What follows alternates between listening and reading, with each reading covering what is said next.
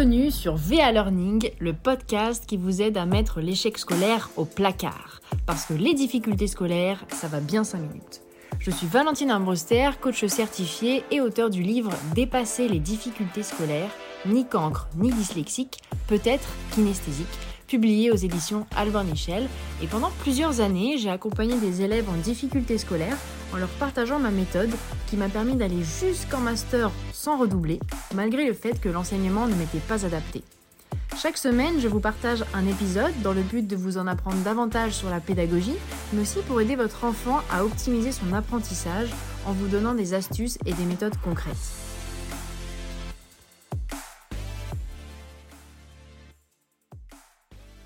la France fait deux erreurs logiques absolument incroyables. La première, c'est de penser que ceux qui ont fait les meilleures études sont les plus intelligents. C'est pas vrai du tout. Vous avez montré que vous étiez capable de répéter ce que vous disent les professeurs, et c'est ce qu'on appelle l'intelligence. Mais ça n'a rien à voir avec l'intelligence dans, les, dans la vie de tous les jours. C'est comme les officiers d'état-major, si vous voulez.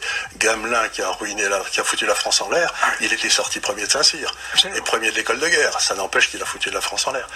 Donc première erreur, intelligence égale étude. C'est pas vrai. Deuxième erreur, c'est de penser que parce que vous avez fait les meilleures études, vous êtes le plus à même de prendre des décisions. Il n'y a aucun rapport entre les deux. Il n'y a pas de rapport, en effet. Il n'y a pas de rapport. Donc, à partir de ces deux erreurs, on a bâti un système d'éducation qui célèbre, qui célèbre, qui fait monter les gars qui ont une mémoire de cheval et qui n'ont aucun caractère. C'est les deux caractéristiques des élites françaises. C'est terrible. Et non, ce n'est pas notre réussite à l'école qui détermine notre réussite dans la vie. Il y a d'ailleurs de nombreux exemples de personnes qui ont brillamment réussi professionnellement sans avoir été nécessairement de bons élèves. Alors qui sont ces soi-disant mauvais élèves, entre guillemets? Voici quelques portraits. Alors tout le monde connaît Thomas Edison. Alors Thomas Edison, lui, a connu une scolarité éclair de moins d'un an. Euh, c'est-à-dire que quelques mois ont suffi à le dégoûter définitivement de l'école, mais à en faire quand même l'un des plus grands inventeurs de tous les temps. Alors lui, ce qui le contrariait, c'était vraiment la méthode de l'instituteur. C'était le fait de tout apprendre par cœur, du coup, il ne fixait plus son attention et il chahutait. Et le maître exaspéré donnait fréquemment des coups de canne à l'enfant. Donc Thomas jura de ne plus jamais remettre les pieds à l'école. Et au lieu de le forcer à étudier, sa mère a éveillé vraiment son intérêt en lui donnant des livres fascinants. Donc pour ses 10 ans, elle lui a offert un dictionnaire de sciences et un livre de physique avec beaucoup d'illustrations. Et donc il s'amusait à reproduire la plupart des expériences pour s'assurer de l'exactitude des descriptions et donc pour lui, apprendre devenait un jeu. C'était un enfant doué d'une grande vivacité de corps et d'esprit, et Thomas Edison assouvissait son besoin de dépenser son énergie par de la mise en pratique. Donc tout ce qu'il découvrait dans les livres devait être expérimenté. C'est ce qui lui permettait de comprendre et de donner du sens à ce qu'il apprenait. Donc c'est la raison pour laquelle il cherchait sans cesse à concrétiser la théorie et à comprendre ce qu'il observait.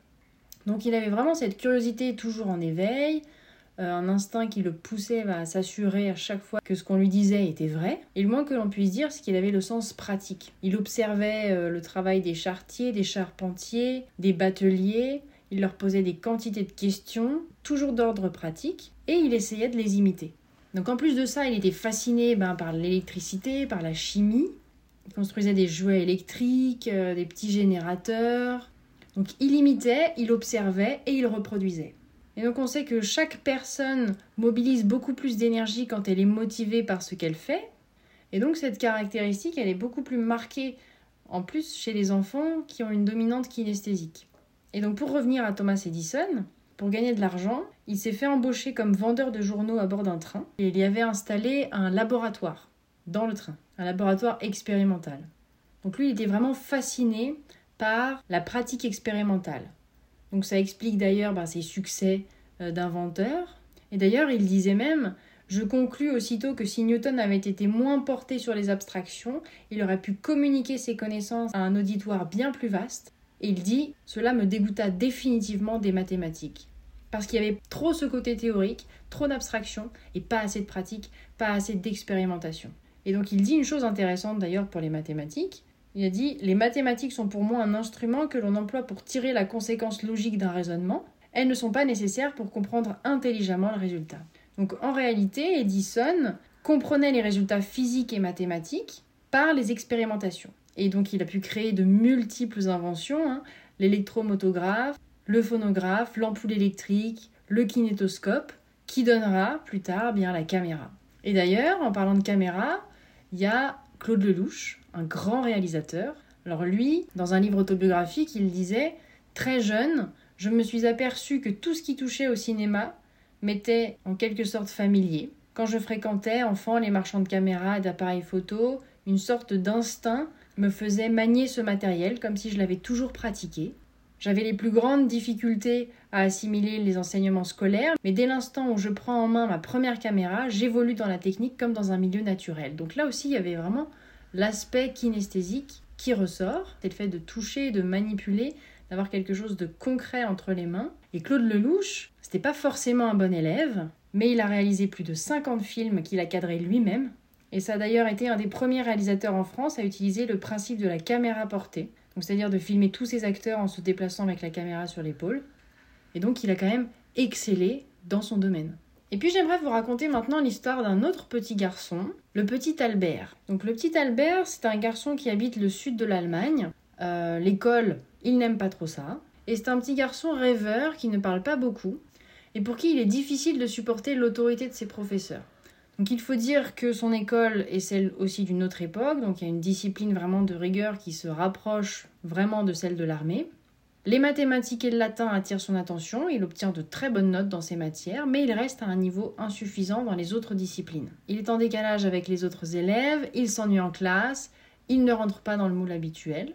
Certains le qualifient de dyslexique ou d'autiste, et donc il vit une période très difficile qui le plonge vraiment dans un état dépressif.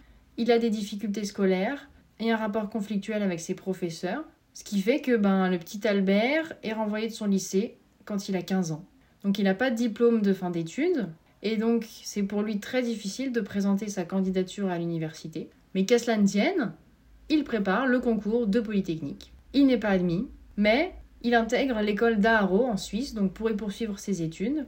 Et donc Albert se plaît dans cette nouvelle école dont la méthodologie est totalement différente de celle de son précédent établissement. Donc il n'est plus contraint par une méthode car c'est l'école qui s'adapte à lui. Donc l'apprentissage est vraiment basé sur l'observation, l'expérimentation. Les élèves manipulent des objets, observent, déduisent des fonctionnements et cette nouvelle forme de pédagogie est très bénéfique pour lui, puisque lorsqu'il tente à nouveau le concours de Polytechnique, il l'obtient. Il a son diplôme, il poursuit sa thèse, il cherche un travail, il donne des cours particuliers, mais l'université ne veut toujours pas de lui. Il est embauché quelques années plus tard euh, à l'Office fédéral des brevets de Berne. Donc là, il évolue dans un environnement qu'il apprécie, il se sent libre dans son travail, il fait de nombreuses recherches dans un domaine qu'il affectionne et qui le stimule. Et c'est sa créativité, donc bien qu'éteinte par un système éducatif strict pendant plusieurs années, qui l'a poussé au génie finalement. Il envisage le sujet de ses recherches sous des angles inédits, avec une imagination illimitée. Et il publiera quatre articles dont les deux derniers aboutiront à une théorie qui permit une avancée scientifique extraordinaire. Alors,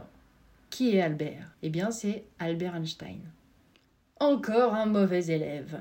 Mais il faut savoir une chose, c'est que les mauvais élèves ne sont pas forcément ceux qui ont toujours de mauvaises notes à l'école. Ça peut aussi être ceux qui tout simplement ne s'y retrouvent pas, tous ceux qui ne rentrent pas dans le moule, et pour qui bah, l'école est une punition. Et l'actrice Audrey Lamy, elle dit elle-même qu'elle a une enfance compliquée qu'elle a vécue à l'école, où chaque matin euh, elle était complètement stressée à l'idée d'aller à l'école, et parce que pour elle, rester assise derrière un bureau pendant des heures, ça lui était insupportable. Daniel Pénac, un brillant écrivain.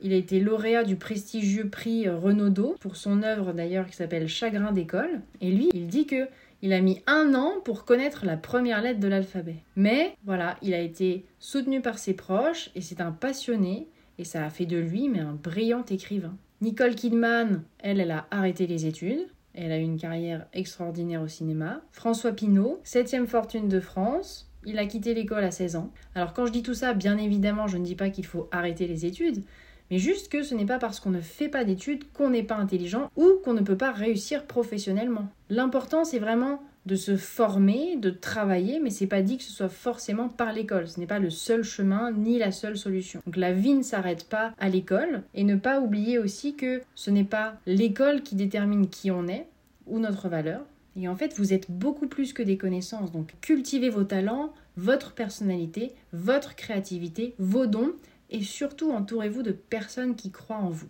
Et on catégorise souvent en disant c'est un mauvais élève, soit parce qu'il a de mauvais résultats, soit parce qu'il ne s'y retrouve pas à l'école, donc c'est pas quelqu'un qui rentre dans le moule, qui convient au cadre de l'école. Mais aujourd'hui, je voulais rendre hommage à ces mauvais élèves qui ont brillamment réussi et à tous les mauvais élèves entre guillemets qui sont encore à l'école aujourd'hui. Gardez à l'esprit que l'école ne détermine pas qui vous êtes. J'espère que cet épisode vous aura inspiré et encouragé. À très bientôt pour le prochain.